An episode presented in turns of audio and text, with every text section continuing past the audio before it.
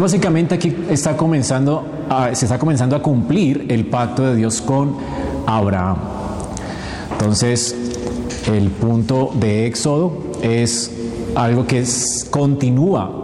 Aquí tenemos mayor revelación y un avance en cuanto a las promesas que Dios había hecho a Adán primero, en cuanto a la simiente que iba a vencer a la serpiente, y también a las promesas que Dios había hecho a Abraham. Entonces aquí estamos avanzando más. Dios está cumpliendo con su promesa a Abraham.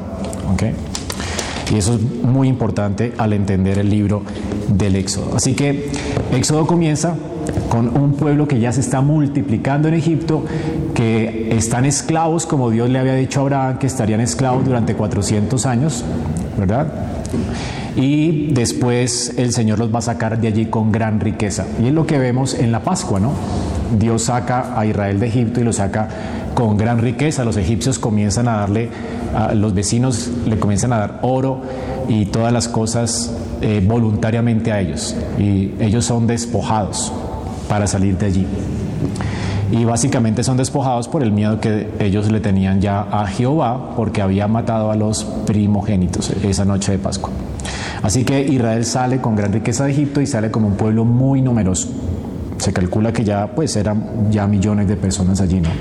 Que no se sabe cuántas, pero por lo menos más de dos millones sí había.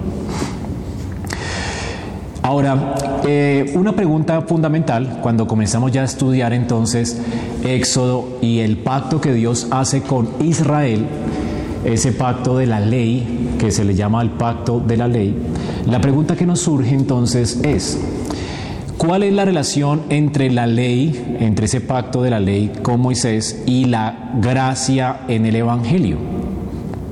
Y, es, y esa es la pregunta que nos vamos a responder hoy. Porque básicamente Dios hace un pacto con Moisés. Y es un pacto en el Sinaí, un pacto donde Moisés le trae unas tablas de piedra al pueblo con los diez mandamientos y lo que tenemos que preguntarnos es, ¿es ese pacto algo nuevo a lo que Dios ya había dado a Abraham? ¿Verdad? ¿Y qué relación tiene ese pacto de Moisés con el Nuevo Testamento? Porque si uno lee el Nuevo Testamento parece que como si hubiese algo de diferencia abismal entre una cosa y la otra.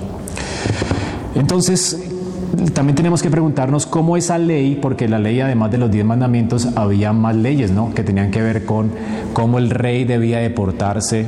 Dios promete que va a traer un rey y ese rey cómo debe de ejercer justicia en el pueblo. También Dios aparta unas tribus de las tribus de Israel, aparta una tribu, la tribu de Leví, para que oficie como sacerdocio para él y Dios ordena después un tabernáculo para Israel.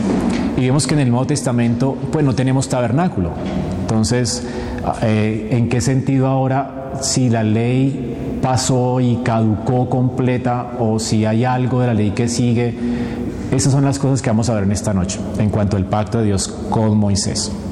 Si podemos dividir la ley eh, en, varias, en varios aspectos. Si la ley realmente tiene varios aspectos, o si es una y cambió completamente en el Nuevo Testamento y ya fue abrogada. Entonces vamos a ver eso esta noche. ¿Listo? Creo que el pacto de Moisés es muy importante porque creo que los cinco libros, los cinco primeros libros de la Biblia son el pacto de Dios con Moisés. O sea, la Torah, a lo que llamamos ley. Ese es el Pentateuco. ¿Okay? Entonces, cuando en las cuevas de Qumran, ¿se acuerdan que se, descubrieron unos rollos, los rollos del Mar Muerto? Esos rollos fueron preservados por una secta judía que se llamaban los esenios. Los esenios tienen varios escritos acerca de cómo ellos pensaban sobre la ley de Moisés. Para los esenios, la ley eh, de Moisés y el nuevo pacto están tan estrechamente relacionados, según ellos, que el nuevo pacto es más bien como una republicación de la ley de Moisés. O sea, para los, ¿cómo entendían los esenios el nuevo pacto? Ellos entendían que el nuevo pacto era igualito al pacto de Dios con Moisés. Era nuevo en el sentido de que tenía, eh, era renovado, ¿ya? Y cuando el autor de Hebreos escribió Hebreos, lo escribió en el contexto de los esenios.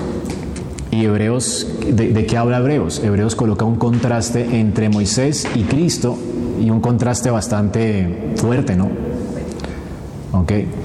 Entonces vemos allí como toda una carta que habla hacia una doctrina de los esenios que básicamente colocaban la ley de Moisés y el pacto de Moisés con el nuevo pacto como exactamente iguales. ¿sí? Entonces, eh, para ellos era nuevo en el sentido de que era más perfecto, ¿verdad? Pero eh, no era nuevo completamente nuevo. Entonces, ¿será que, ¿será que los esenios tienen razón? Vamos a ver esta noche eso. Ahora también eh, vemos que otras personas desde el punto de vista dispensacional, pues ya hemos hablado de eso en la primera clase, que piensan que hay una, son diferentes, diferentes a los esenios, ¿ok? Ellos no ven como una, el nuevo pacto como algo continuo con el, con el pacto de Moisés, sino que ven algo muy radical, es decir, una separación radical entre el antiguo pacto y el nuevo pacto al punto que Dios tiene dos pueblos, la iglesia y el pueblo de Israel.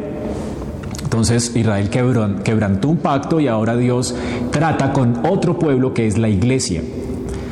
Entonces, básicamente lo que dicen ellos es que si hay una ley, o sea, cómo ellos aplican la ley al Nuevo Testamento. Ellos dicen que si hay una ley que se republica en el Nuevo Pacto, esa ley hay que cumplirla. Pero si no hay una ley que se repite en el nuevo pacto, pues no hay que cumplirla. Solamente las que se repiten. Y por eso eh, ellos hablan de nueve mandamientos y no de diez. Y hablan de que el cuarto mandamiento pues ya no es aplicable porque no se republica. O sea, no hay una ordenanza en cuanto a un mandamiento en el Nuevo Testamento que hable sobre el sábado. ¿Sí? ¿Sí lo he escuchado? bueno, esa, e, esa, es la discontinuidad. Así que los dispensacionalistas ven discontinuidad. Entonces para ellos solamente hay nueve mandamientos. ¿Ok? Em, en ese sentido, ellos ven una radical discontinuidad entre el Antiguo Testamento, el Antiguo Pacto y Nuevo Pacto. Otras eh, personas son parecidas a los esenios, solo que se llaman teonomistas o reconstruccionistas y estos están dentro de nuestra denominación, muchos de ellos. La mayoría han sido eh, presbiterianos. Se llaman teonomistas o la teonomía o el reconstruccionismo. Ellos entienden que el pacto de Dios con Moisés, eh, entienden como que la ley de Moisés tenía dos aspectos. Es decir, ellos veían la ley moral y la ley civil como una y la ley ceremonial como otro aspecto de esa ley. Entonces, para un teonomista ellos ven dos aspectos en la ley de Dios. El moral civil y el aspecto eh, ceremonial. Entonces, para ellos el aspecto ceremonial apuntaba a Cristo y por lo tanto ya no aplica para el Nuevo Testamento. Pero para el teonomista la ley civil eh, y moral aplica completamente para el Nuevo Testamento. Entonces el teonomista o reconstruccionista está esperando que el reino de Dios se establezca en la tierra de una manera visible. ¿Sí? Es decir, que ellos esperan que las naciones se sometan completamente a la ley de Dios eh, en todo aspecto, tanto civil como moral. Entonces, ustedes de pronto han, han escuchado sobre los covenanters. Los covenant.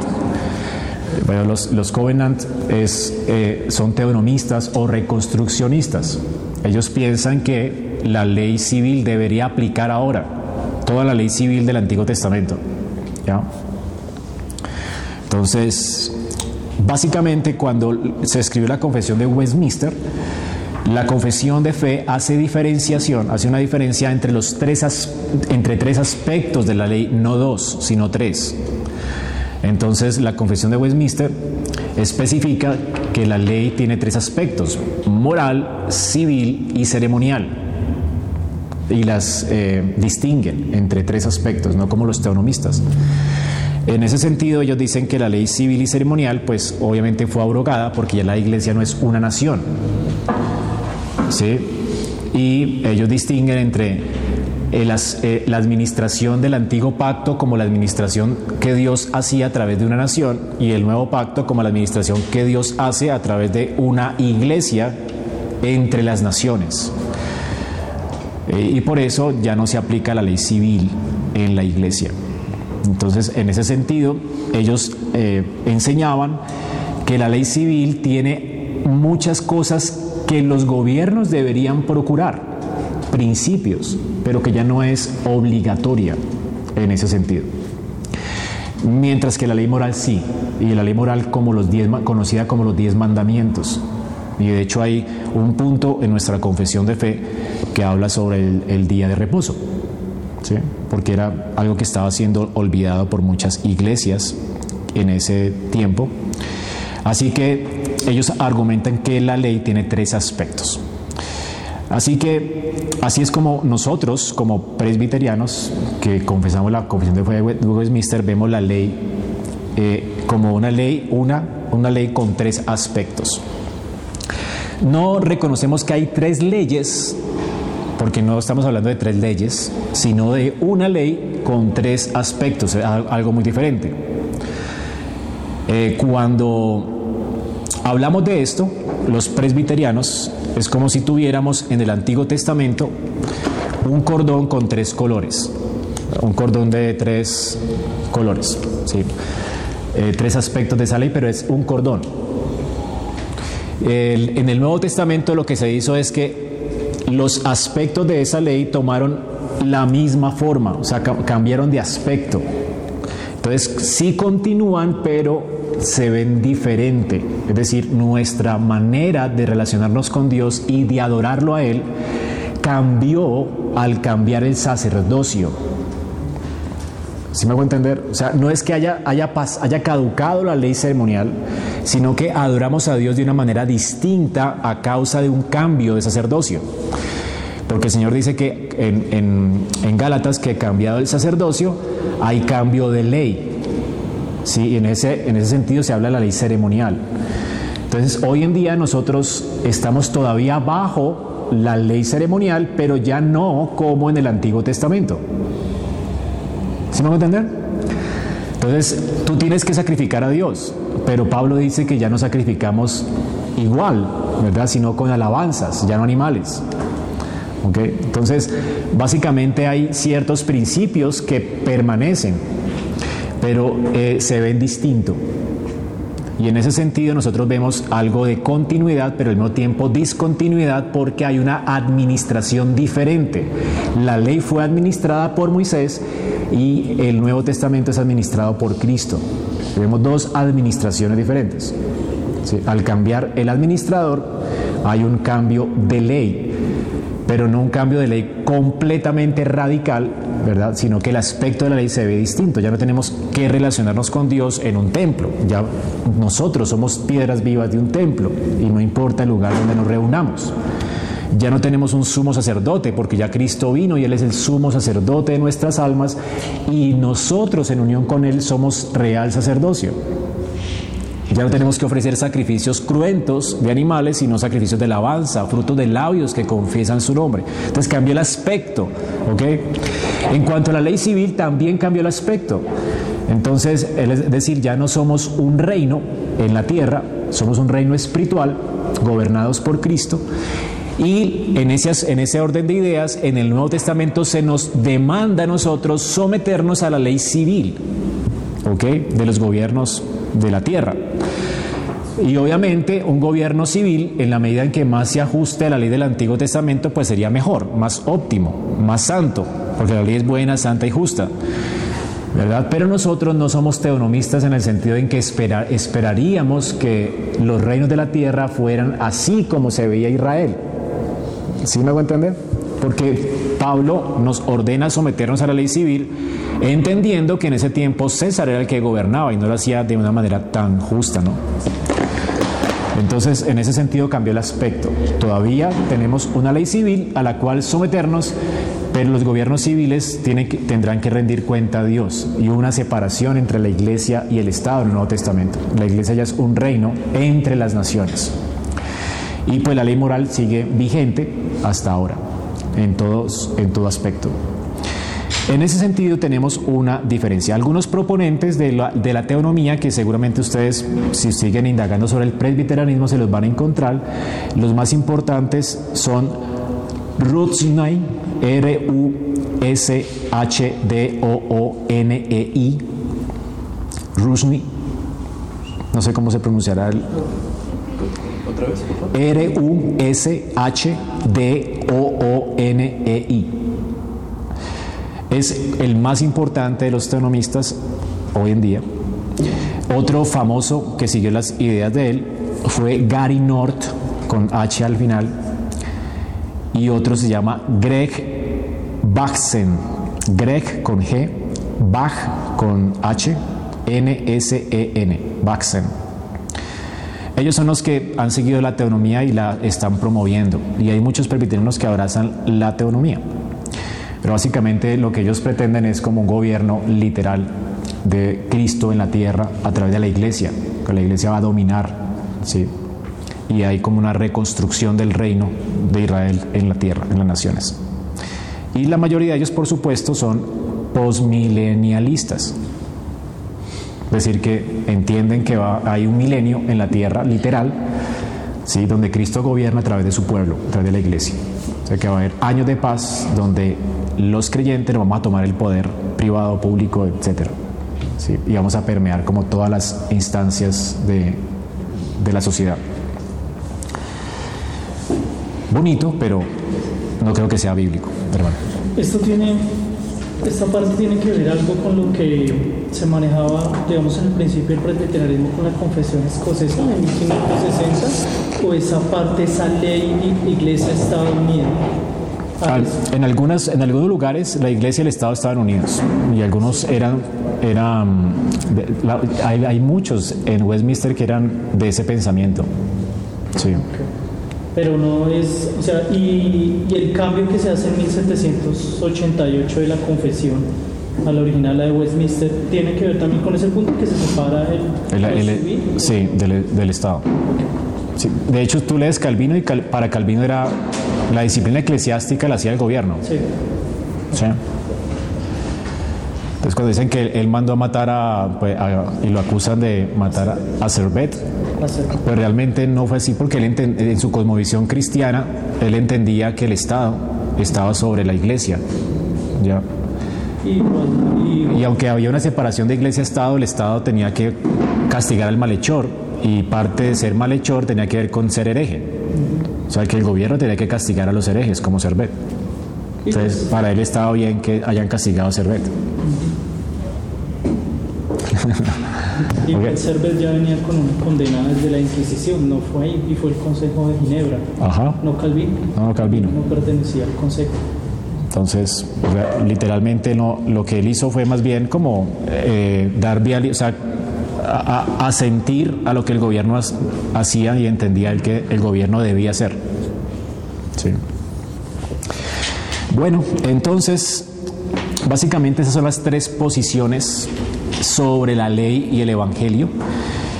Y vamos a hablar un poquito eh, entonces a responder la pregunta. Entonces, eh, pastor, ¿cómo el pacto de Moisés se relaciona con el pacto de gracia? Sí, y, a la luz del dispensacionalismo, a la luz de la, de la teonomía, o sea, quién tiene razón, quién no tiene razón. Bueno, vamos a ver entonces eso, cómo se relaciona esto. Y también cómo se relaciona el pacto de Moisés con el pacto de obras. Porque hay otros hermanitos también que son bautistas, la mayoría son bautistas, ellos hablan del pacto de Moisés como una republicación del pacto de obras. Y el mayor proponente de esto, pues, es la Confesión de Londres de 1689. Habla del pacto de Moisés como un pacto de ley, como una republicación del pacto de obras. Entonces, ¿es realmente el pacto de Moisés una republicación del pacto de obras? Es, es, lo que vamos a, ver en esta noche. Es lo que creen los bautistas eh, reformados. Entonces, Obviamente, para, ya, ya sabemos qué creen cada uno, entonces no lo voy a repetir, pero la, la, idea es que vamos a ver hoy que el pacto de la ley o el pacto de Moisés realmente es una administración del pacto de gracia. Es lo que me voy a proponer a, a demostrar en esta noche. ¿Listo? El pacto de Moisés es una administración del pacto de gracia, no es una republicación del pacto de obras. Y después, dentro de ocho días, vamos a ver cómo el nuevo pacto es otra administración del pacto de gracia. ¿Ok? Entonces tenemos un pacto de gracia con dos administraciones. El pacto de gracia que fue jurado a Abraham se administra a través de la ley de Moisés y a través del nuevo pacto.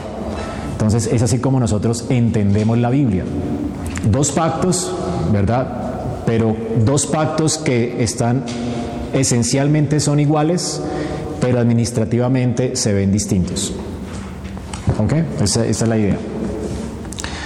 Y vamos a demostrarlo con la escritura. Es también mi idea. Dentro de ocho días vamos a ampliar un poquito más sobre el nuevo pacto. Hoy solo me voy a centrar en el pacto de Moisés. Entonces, primero vamos a ver que el, nuevo, el, el pacto de Moisés no es el, el pacto de obras. ¿Cuál es el pacto de obras? ¿Se acuerdan? El pacto de Dios con Adán. Ok. Ahora, vamos a leer Éxodo 2, 24 y 25 para demostrar esto. Es imposible entender a Moisés dentro del pacto de obras. Vamos a ver que es parte del pacto de gracia que Dios hizo con Abraham. ¿Listo? ¿Qué dice Éxodo 2, 24 y 25? Oyó Dios se Isaac y Jacob. Y miró Dios a los hijos de Israel y Dios los tuvo en cuenta. ¿Por qué Dios va a sacar entonces a los judíos de Egipto? ¿Por qué razón? Porque se acordó del pacto con Abraham, Isaac y Jacob. Entonces, el pacto de Dios con Moisés y con Israel no va a ser un pacto nuevo. Eso es, lo, eso es muy importante. No es un nuevo pacto, no es algo nuevo. Es la continuación de las promesas de Dios con Abraham. Ustedes lo entienden bien allí, ¿verdad? Es decir, Dios va a sacar a Israel de Egipto a causa del juramento que había hecho Abraham. Es algo que es muy importante. Bueno, también vemos también ahí que Dios oyó el gemido de ellos, ellos clamaron a Dios y por causa de su pacto con Abraham, Él los escuchó, no a causa de su justicia. El pacto de obras, ¿qué dice? ¿Qué, qué le dijo Dios a Adán? Si usted hace esto, va bien, pero si usted hace esto, muere. ¿Okay? El pacto de obras es muerte a causa de incumplir los mandamientos de Dios. Adán incumplió el mandamiento y murió. ¿Okay? Sin embargo, Israel, que es un pueblo pecador, está clamando a Dios y son escuchados por Dios. ¿Puede escuchar Dios a un pecador? ¿Qué dicen ustedes? ¿Ah? Bueno, Dios, Dios no escucha a los pecadores. El mismo ciego al que Dios, Jesús sanó un ciego, ¿verdad? Y el ciego sabía que Dios no escuchaba a un pecador. ¿Ok? ¿A quién escucha, escucha a Dios? Su pueblo. A- al justo. ¿Ok?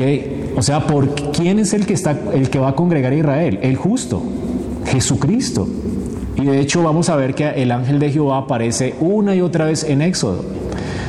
Es en virtud de Cristo que ellos van a salir, en virtud de la simiente de Abraham, de la simiente de la mujer. Es a causa de él, de la justicia de él, no de la justicia de ellos. Israel tiene que olvidarse de que es por su justicia que ellos van a salir de Egipto. ¿Ok? Quien los va a sacar de Egipto va a ser el ángel de Jehová. Es por él que ellos van a salir de Egipto. Es por él que Dios los va a bendecir. Es él el que va a pelear por ellos. En Josué, ¿quién pelea por ellos? Cuando Josué se encuentra con el ángel de Jehová con una espada, ¿y qué le dice el ángel de Jehová? Yo voy a pelear por ustedes. Cuando Josué le dice, ¿ustedes, eh, ¿usted de los nuestros o está contra nosotros? ¿Se acuerdan? Bueno, o sea, es el Hijo de Dios quien convoca al pueblo, es el Hijo de Dios quien saca al pueblo de Egipto y es el Hijo de Dios quien le entrega la tierra prometida al pueblo. ¿Ok? Es el Hijo de Dios.